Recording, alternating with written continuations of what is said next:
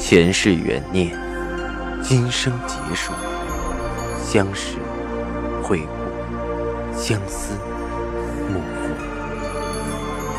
忘川河畔孤等，三生石前许愿，浮华落尽，只余情深入。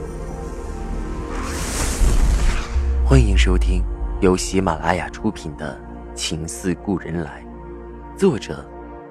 文安初心忆故人，蒋波，魅影，明月照经纶，木千林。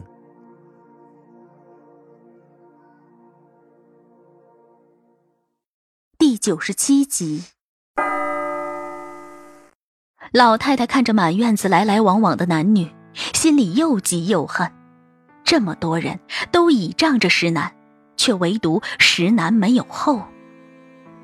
老太太拍拍锦葵的手，安慰着：“我知道了，放心，这事儿我自有分寸。”锦葵低头不语。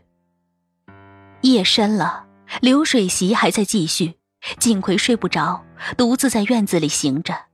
身边走过一个个人，都与他是那么陌生，不认识且不论，便是认识的，也没几个愿意同他打招呼，喊他声姑娘。他冷冷的笑了，人都是势利的。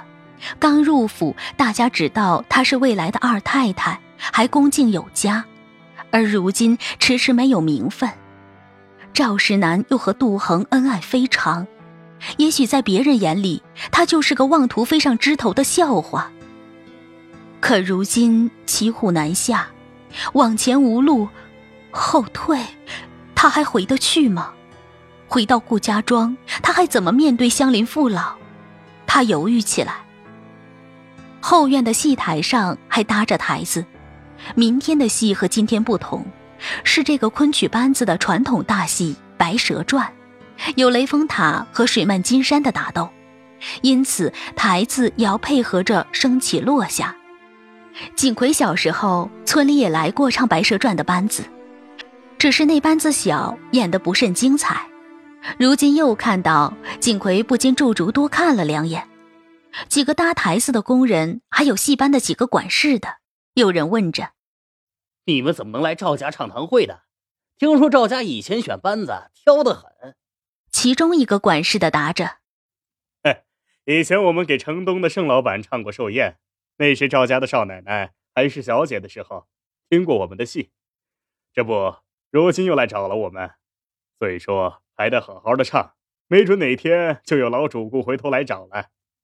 锦葵无心听后面的，只听这班子是杜恒亲自找来的，心里就愈加烦闷。这时，一个工人喊着：“把那头绳子系紧一些，明天的戏程小一要往下跳的，要是板子搭不好踩空了，可要出事儿。”旁边的人应着，锦葵仔细看去。是将两块木板拼成了一个空中的台子，模拟桥索的样子，上面用绳子吊起，钉在了后墙的背板上。锦葵心里忽然升起了个念头：要是那个板子掉下来会怎么样？杜恒找的班子张罗的寿宴，要是出了事儿，杜恒一定脸上灰暗，老太太更厌恶他，也许少爷也会嫌弃他。但这个念头把锦葵吓了一大跳，自己什么时候有这么恶毒的想法？忙匆匆走回了春堂阁，却是刚走到院子门口，就听到两个给席面送茶的丫头边走边聊着。听说衣服都脱了，却被少奶奶撞破了。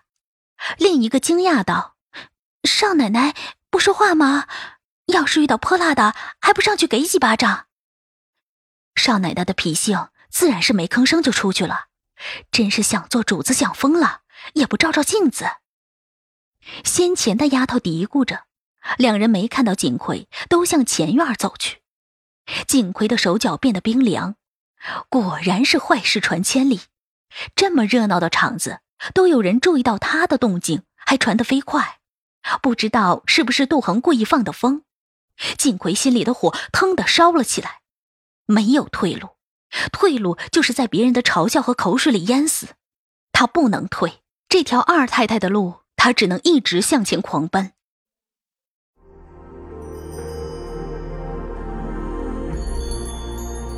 您正在收听的是喜马拉雅出品的长篇穿越小说《情似故人来》。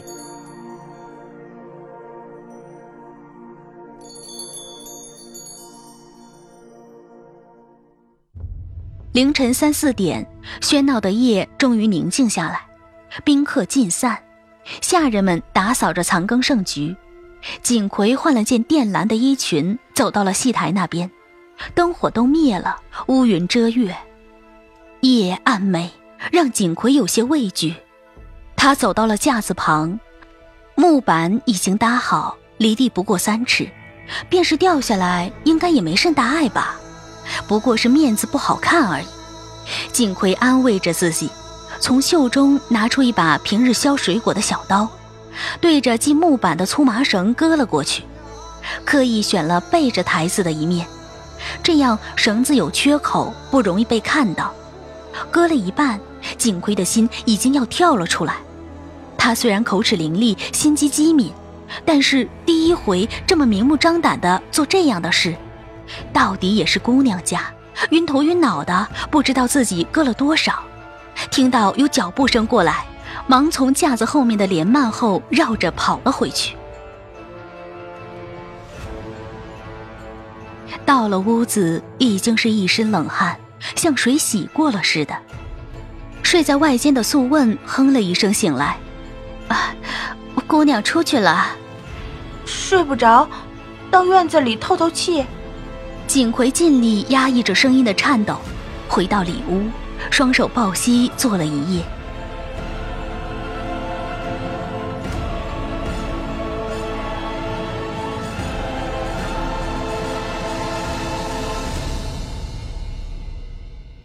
第二天，顶了两个大大的黑眼圈去服侍老太太，老太太却只当他是心中郁结，更觉得对不起他。赵石南早晨终于从酒醉中醒来，杜恒已经出去招呼今天的事儿。赵石南心里郁郁，盥洗完毕，走到前堂，却发现多了不少警察署的人在门前晃悠，不禁上前问着：“什么事？”一个巡长过来和他打着哈：“昨晚上接到密报，说在这附近看到有革命党，上头派我们来寻寻。”怎么巡？赵世南皱眉道：“我家老太太还在办寿宴，可别扫了大家的兴。”“嘿，不会不会。”那个巡长是认得赵世南的，更不敢得罪，笑着道：“不过是寻常在街上堵堵罢了，怎么能打扰府上呢？天天都说有革命的，也没真见到过几个，就是应个宝。”“那就好。”赵世南放下心来，脸上浮起一层笑意。既如此。中午和弟兄们进来喝两杯，也解解乏。巡长脸上堆着笑，嘿，好，好。赵石南转身回府，看到杜恒换了件香妃似的长袖衣衫，头发素净的挽了个髻，别了支青玉的簪子，正向后厨走去。迎头看到赵石南，只撩了下眼皮儿，表情都没有一点动静。赵石南心里的火拱着，却发不出来。他不知道他怎么就能做到那么气定神闲，不论是心里有鬼还是有气，都能这么无动于衷。赵石南忍不住开口问着：“今天妥当了？”杜恒的声音冷冷的：“妥了，你不必操心。”赵石南只觉得胸中气血翻腾，他这副神气是生气还是无所谓？他还没等再想说出什么。杜恒已经转身往回走去，只把他晾在了那里。赵世南心里麻了一下，杜恒还从未这么冷漠的神情对他，难道昨晚自己过分了？心中烦乱，上午不由得目光始终追着杜恒跑，但杜恒却始终没有再看他一眼。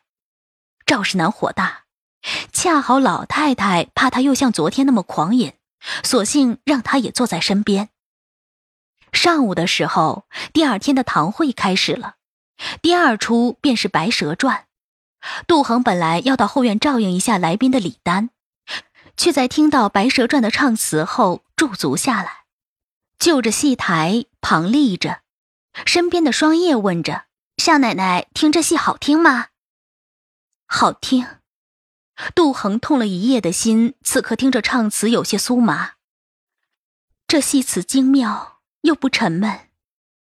双叶不懂，耳朵里只飘来“断桥金络锁”一段唱词：“曾同鸾凤亲，指望交渊景。”不记当时曾结三生正，如今负此情，反背前盟。你听信谗言推硬心，追思此事真堪恨，不觉心儿气满襟。你真薄幸。双叶没什么感觉，杜恒却早已听得吃了，转头望了望二楼坐在老太太身边的赵石南和站着的景葵。不觉眼泪泛了上来。此时，戏里的白素贞和小青已经开始走上小木板搭的桥上，两人的重量，木板开始摇摇晃晃。演白素贞的程小一是当家花旦，戏演了不少，还是很少像今天这么晃，脚下不觉使劲用力，想撑着板子稳当些。而演小青的却是个新手，这样的场景早着了慌。口中念白也忘了，随着木板摇晃着。看戏的人这下看到了好戏，已经有人虚了起来。小青更着急，索性拽住了白素贞。两人用力一晃，木板上的半截绳子撑不住断了，瞬间的冲力竟将木质的背板也用力拉了下来。杜恒只觉得一块巨大的木板连着上面的彩绸，哗啦一下冲着自己的脑门铺天盖地的压了过来。速度之快，左右有东西挡着，身后有人，根本跑不出去。情急绝望之下，扭头看向赵石南，赵石南早已腾地站了起来，拔脚就要从二楼跳下去，却被锦葵死死拽住了袖子。少爷，不能跳呀，还是走楼梯吧。杜恒看着被锦葵拉住的赵石南，绝望地闭上了眼。忽然，一股强大的力量拽着杜恒和双叶撞开了右边摞着的木箱，冲了出去。赵世南一把甩开锦葵，手刚撑到二楼的栏杆上，看到楼下的杜恒已经脱了险，松了口气。老太太用力拽住了赵世南，几乎要生生气血。石南，这是二楼。赵石南看了眼赵老太太，转身向楼梯大步跑去。老太太虚脱了般软在椅子上，那拉拽杜恒和双叶的是个男人。撞开箱子后，三人一起跌在了地上。那男人一副下人的粗打扮，头上戴了顶乡下人的毡帽，低低的压着遮住了脸。从地上爬起之后，瞥了眼杜恒没有事，转身向台子后面一瘸一瘸地走去。杜恒看着那人的背影，情不自禁地快走两步想追上。脚下却使不上劲儿，而那人的步子越来越快，转眼已不见了踪影。杜恒的心一酸，眼泪溢了上来。双叶揉着屁股从地上爬起，站到杜恒身边，嘀咕着：“哎呀，幸亏命大，我只当今天要向阎王爷那里去应某了。”顺着杜恒的目光向前看去，疑惑着：“嗯，救咱们的人是谁啊？”看着眼生，戏班子的。杜恒的手揪在一起，那个背影就是化成灰，他也认得。赵世南这时跑到了离杜恒几步的距离，停下了步子，看着那个背影，他虽不确定，但根据杜恒的反应，他已经猜到了几分。焦灼的同时，涌上莫大的失望。他缓缓走了过去，上下打量了一番杜恒，声音很冷。没事吧？杜恒看着踱着方步不疾不徐走来的赵石南，心一点点的凉透。他的身子还没缓过劲儿来，只一直微微发抖。双叶扶着杜恒，他半晌吐了两个更为冰冷的字：“没事。”旁边的戏台早乱作了一团，扶人的扶人，收拾的收拾。赵石南转身去了戏台，皱眉问着班主。怎么回事？班主满头大汗的回答：“太奇怪了，吊桥的绳子突然断了，正派人修整呢。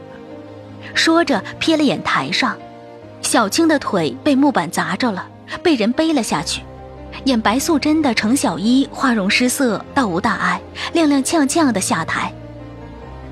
看台的观众已经纷纷嚷嚷。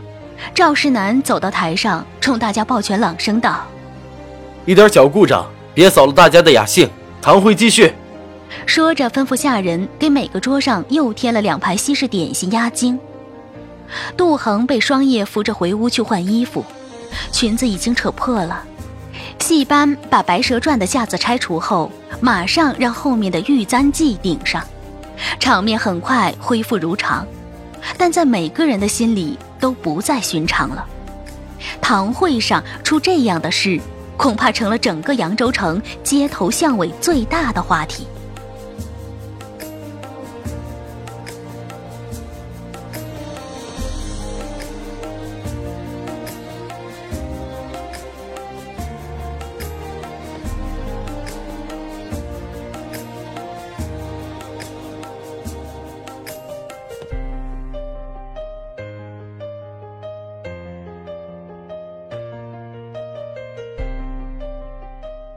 守在门口的警察署的人也已早已蠢蠢欲动。一个年纪大一些的警察对巡长说：“方才那个救人的，只怕就是了。”巡长摸着下巴：“你确定那个是白青？这可是赵家，抓错了，吃不了兜着走啊！”先前的那人缩回了脖子，想了想，摇摇头：“我只看过侧脸，几分像，说不出来。”混账！巡长拍了下那人的脑袋，说不准怎么抓人。想了想，低声道：“回去让弟兄们换上便装，围在赵家宅子附近，等他出来，抓进去问问。这回的赏银多，值得蹲。”手下警察应声而去。听众朋友，您刚刚收听到的是喜马拉雅出品的长篇穿越小说。情似故人来，作者文安初心忆故人，播讲魅影，明月照经纶，莫千林。更多精彩有声书，尽在喜马拉雅。